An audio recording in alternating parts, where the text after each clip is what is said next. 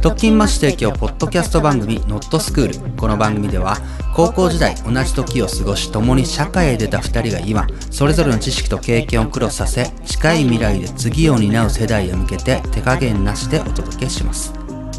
そして本日は6月13日に Zoom にてつないだ収録を YouTube にて生配信し多くの方に同時視聴いただいたオンライン公開収録の模様をお届けいたします。ぜひ最後までお楽しみください。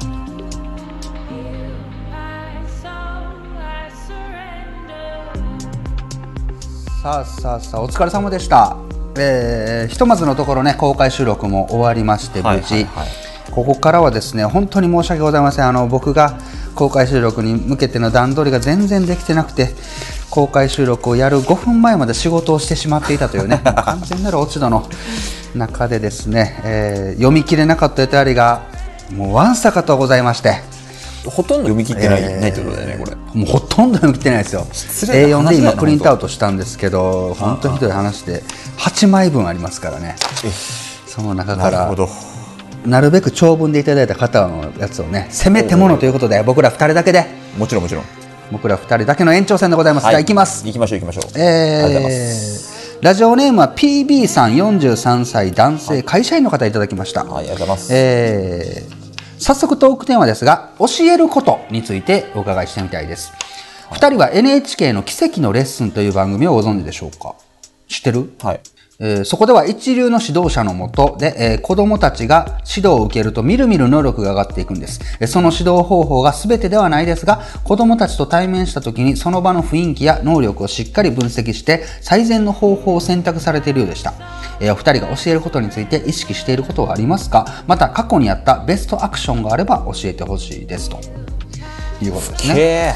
超不敬な。深いな。教えるって難しいよね、ちなみに、えー私が仕事を伝える場合、えー情報整理が得意なタイプの方はどんどん理解が進むんですが一つ一つ納得してから次の内容に進みたいタイプの方からは私は向いてないと言われてモチベーションが下がっていってしまうケースが過去に何度かありました。今では後者のタイプについて私が対応していない方がいいと早めに気づくようになって別の人間に伝える立場を変わってもらっています。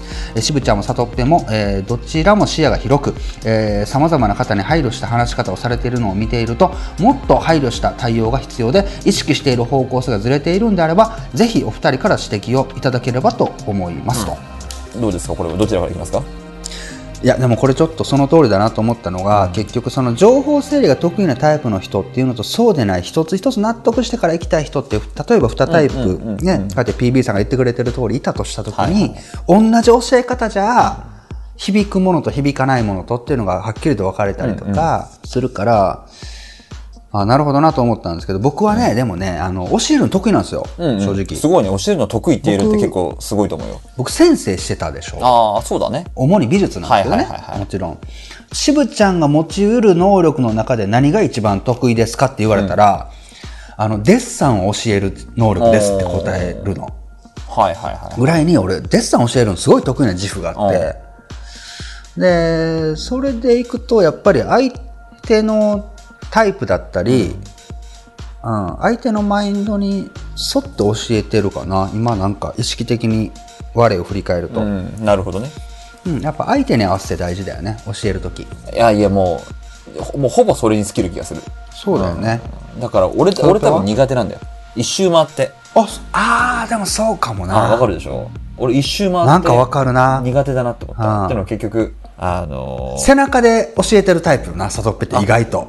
そうそれもあるしそれもあるしなんかね、えーっとちょっとこう、うんまあ、あんまり偏差値論好きじゃないんだけどうん。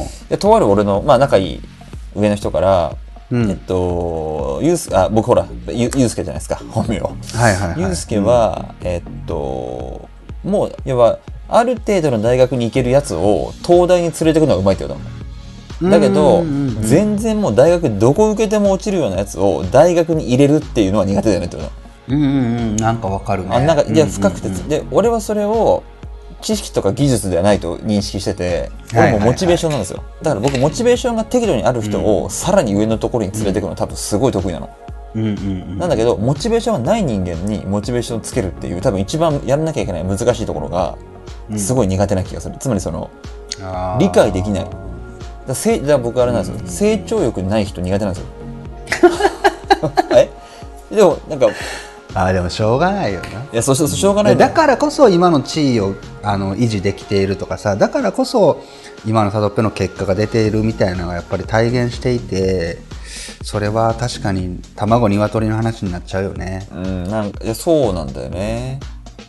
な何事も、ね、でもだからこそだからこそでも僕らのこの年だったり、はいはい立場だったり何かこう次の経験というか、次のこの僕らの経験値としていくとそうじゃない人たちをいかにこいのフォローアップするというかっていう能力が次の僕らの課題だったりするんだろうね。いやだからさっきの冒頭言ってた、えっと、いろんな人が多分ねもういろんな人がいるいるっていうこのマインドマインドセットをどんだけちゃんと持てるかですよ。いやどこかで、うん。いや自分は正しい、うんで、うん。ひょっとすると教える側は教えられる側はまだその正しくないというか、正しいまで及んでないぐらいのことをちょっとでも思ってると出ますね。そのそれがきっと人間、未熟さが出てるよね自分の、ね。こっち側のね教える側の未熟さだと、うん、教える時なんかものを教えるっていう言葉で僕とサドッペが喋ってる時によく出てくるのは誰かに教えることで初めて自分のインプットになるみたいなね、棚卸しっていつさねかサドッペが言ってて、なるほどねっていう思ったことの一個ですし、もう一個は憑依するっていうのがあって、うん。俺がデッサンを教えてる時っていうのは、えっと、鉛筆持ってるのは、えっと、教えている生徒であって、俺はいつも口で伝えてるだけなのね。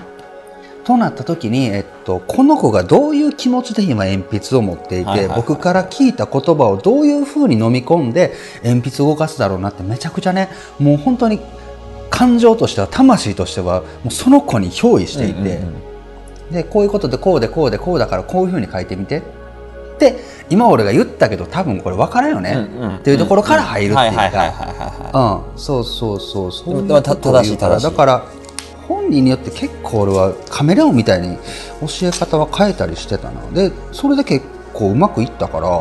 いだからあれかもね個人レッスン向けだよね、いい意味で。ああそうだね。あ確かに確かに。登壇し先生って超難てしいなと思ってさ1対30あマジとだ本当だ。個人指導って全然違ってさ、あーそこの視点なかった俺今。ほんまやな、うん。目の前に30人がいて教えましょうは俺苦手かも。やったやってたけど。いやなんか確かに確かに。どこに合わせるかってあるじゃん、うんうんうん。わね、わ分かるやつ、先生大伸びるやつだけ引っ張ってもしょうがないし。難しいよな、そういう意味じゃ。まあ。えどうする？次行きますか？もうこれすみません。この話に全然いけますね。まだほ掘れちゃいけますちょっと行きましょうか。行きましょうかちょっと。いいんですかねなるべく多く読むっていうのがね。そうですよぜひぜひ本当に。延長戦の僕らのミッションなので,、はい。そうですねえーラジオネームは巨神兵さん33歳男性、はい。会社員の方い。ただきました、え自分の行動を変える手段はありますか、えー仕事でやりたくないことを後回しにしてしまう悪い癖があります、えー変えないといけないと思いつつもなかなか変えられないのでどうにかしたいと思っています。と。なるほどなるほど。簡単ですねこれは。もうめちゃくちゃ僕はもう自分の中で答えあるんですよ。どどっかで前お話ししたんですけどね。もう言っちゃうんです。やるってそれを。誰かに言います、はいはいはい。これ俺やるやるんで後に引けなくなる戦法。あそうそうそうそうそう。自分でもう追い詰める戦法しかないですね。いいですね。で僕もいいですか？もちろん。僕もいつかどこかで言ったと思うんですけど、えーやりたくないならやらなくていいんじゃない？という。本当にやりたいこと自分が必要としていることっていうのは勝手にやってるから、やりたくないことっていうのは自分が必要としてないことなんで、はいはい。いんじゃん？みたいあな結構そういうタイプなので。でもそれ仕事の時どうすんの？仕事なんてほらうん。8割方やりたくないことじゃん。そうですね。うん。でもやりたくないってことあ特に俺の場合はでもクリエイティブな方なんでああそういうこと、え乗ってない仕事を無理やりやってもいいもんってできなくて、やりたい街 だったりしてでやり俺俺をやりたいと思わせてないこのプロジェクトって全然最初からいけてないんじゃんと思ってしまうタイプ。非常に傲慢な非常に傲慢な傲慢っすよね。もう非常に傲慢な。傲慢だまあでもまああのある意味デザイナーとか、あのそういう仕事の人はやっぱ、なんていうんだろう、まあ傲慢というとね失礼かもしれないけど独特のそういうエゴは適度に持っといた方がいいんじゃないかなと思いますけど。いやあると思う。んで、えっわけじゃないけど。と、なんでしょう。例えばディレクターの方とかがもう俺のそういう人となりを知ってるから、えー俺に仕事をしてほしかったらすごい俺が乗るような感じであなんかそうそうそうそう。プレゼンしてくれる。なるほど。もうそれは逆にプロだね。そちらがそのそれをやってくれる方がプロだね。すごい俺を乗せてきてくれうんて気持ちよくなっていいもんできるみたいななるほどなってで結局それってそれができるんってプロじゃん。プロプロ。でそれができないディレクターさんと今後ずっと一緒にしていってもお互い嬉しくないうんうんうん。結局そのなんかこううん淘汰してるっていう、ね。いやまあ俺は反省。これはこれは反省な最近そんな仕事のやり方で未来英語続くと思うなよ俺って思ってる。もう自分の腕と好きなんかもう過信しすぎんなよ俺って思ってる。まあまあまあ大事な大事な大事な。うんそうなんですよね。なるほど。はいはい。まあっていうのはあるけどね。さあどんどこ行っちゃおう行っちゃいましょうかちょっと。うん。えーはいはいはい。ありがとうございます皆さん。ね、うん本当に。本当にありがとうございます。えーこれはもしかしたら長くなるかな、えーラジオネームはえなさん、えんなさんかな、ENNA さん、えんなさん、はい。41歳女性の方、会社員の方ですね。ありがとうございます。えー一番好きな本、聞いてみたいですと。仕事人生に影響を与えた、えー本があれば教えてもらいたいですと。えささとっぺってさ実際、結構な本読んでるじゃん。えまだ読んでんの？それ今も継続？週な何冊ぐらい読んでんの？週まあでもね分厚いとどうしても週週行って34かな？いやほらすごいよね。すごいわ、まあでも本当偏ってるけどやっぱり、うん、Kindle とか使わんの？俺いや Kindle なんかさたまにほらあのーなんかレイアウトとかレイアウトとか微妙に変わったりさなんかちょっと見づらいのよあーあるある。結構もうそれはもういわゆるタンジブルじゃないと無理だね。ああそうなんだ、俺もう完全 Kindle だな今は。本当。え仕事俺でも斜め読みしてもいや月で俺34冊かな。あまあでも全然読んでんじゃ週34はすごいわ。ないだってすごい。あのーうん。俺もものによってはもう適度な斜め読みだよやっぱり。まあね。うんもちろんもちろんもちろん。そんな時間もね、どうしてもないし、なんでしょう？一番好きな本。今このタイミング2020年の6月においてポンって頭に浮かんだんって何？ね、僕ね本って多分読んでるもの自体が、ほら、結構ビジネスプラスアルファに偏ってるんで。そうよね。そう基本的にねなんつうので自己啓発とか読まないから、俺。うん、うん、俺も読だかまない。らなんだろうあんまりまああるとするとですよ。ちょっとそれを本と言っていいのかわかんないんだけど「スラムダンクかな。ほう漫画ね。井上先生の。そうそうそうそうへえスラムダンクなんだ。えなんでなんで？あの僕好きなシーンがあっていいですか？ちょっとそういう話して。いいよいいよいいよ。あのもうこれはもうバンコク共通皆さんご存知だと思うんですけどラスト三能戦じゃないですか、いろいろ名シーンがあるよ、まあ、もちろんもちろんんもういろんなシーンがあって。うん。でもねい今のですよ。この、ねうん。2020年現在の僕の気持ちで言うと、うんはい三能戦の最後に最後終盤ですよ。に、うん。いやもうこれやばいかもっていうこれ負けるかもっていうシーンの時に、うん赤木以外のメンバーが、いやまだいけるだろみたいな、え全然いけるっしょみたいな。うん。ことを言った時に試合中にうん。なんか赤木が突然何を今こんなことを思い出しているなんか感傷的になるなバカめって言いながら スーって泣くんですよ。うん。でうん。俺もあのシーンがめちゃくちゃ好きで。うん。でこ小暮がへねー小暮は昔から知ってるじゃない。うん。だからななぜ赤木が、そう思わず涙が出たかってもう分かってて、えっと、やっぱずっとこんな仲間が欲しかったんだもんなっていう。うんで、うんそこまではなんかほら頑張りたくてもなんかこうななんか、いいよなお前についていけねえよみたいな感じ感じで、なんかむしろ孤独っていうかちょっと浮いちゃってるみたいな赤木が、自分赤木ですら無理だ無理かもと思ってるのに、残りの4人は全然まだいけるだろうみたいな。っうんていうのを見て、なんかほら、味方の頼もしさに気が緩んだかみたいな。俺もあのシーンすごい好きで、だからそれなんつうんだろう。良くも悪くも僕ね、徒党を組みたがるんですよ。うん。とだからなんつうの？あのーだ要はああいうふうなチームが欲しい、好き。うんだから特勤マッシュのメンバーってのは古くからいいるから、なんかなんつうの、その、うん新ユーロじゃないんだけど、俺の中ではなんかこう、この5人のメンバーっていうのは、なんかこう別に似通ってるわけでもないし、離れてるわけでもないんだけど、なんかそれぞれにこう強い持ってて、で、いいよねっていう、なんかその、なんつうんだろうね。うん。まあ、まあ、そういう観点かななんかはああなんかえっ、となことあるごとに読み返すとかそういうこと？うで、そうだ、俺がまだ捨ててない漫画って、スラムダンクとジョジョの奇妙な冒険だけなんですよ。ーんスラムダンクはやっぱ見ちゃうよね。で、なんか、面白いもんで、つどつど、いつ読むかによって、どこが刺さるか違うのよ、これ。ああそれもあるよねうわ、かるわかるそうそう。今、意外なところは玉来たでしょ。俺、まず、いや意外だったスラムなんか意外だったなね。逆になんかある？いやうんもう本当月並みでごめんなさい。あワンワンピースですかね。あまさかの漫画に漫画で書いてきたね。でですよねやっぱね。ワンピースはやっぱ好きかな。ななんでなんで？なんであもうなんだろうもう憧れかな。あの人生においおいて、なんだろう。なりルフィになりたくてなれなかったなれないと認めざそのそのるを得ない話しちゃう？その話しちゃう？そうかこの話長くなこるのわずか20いや分の休憩時間にあったその話をする、う。ん。あるかな。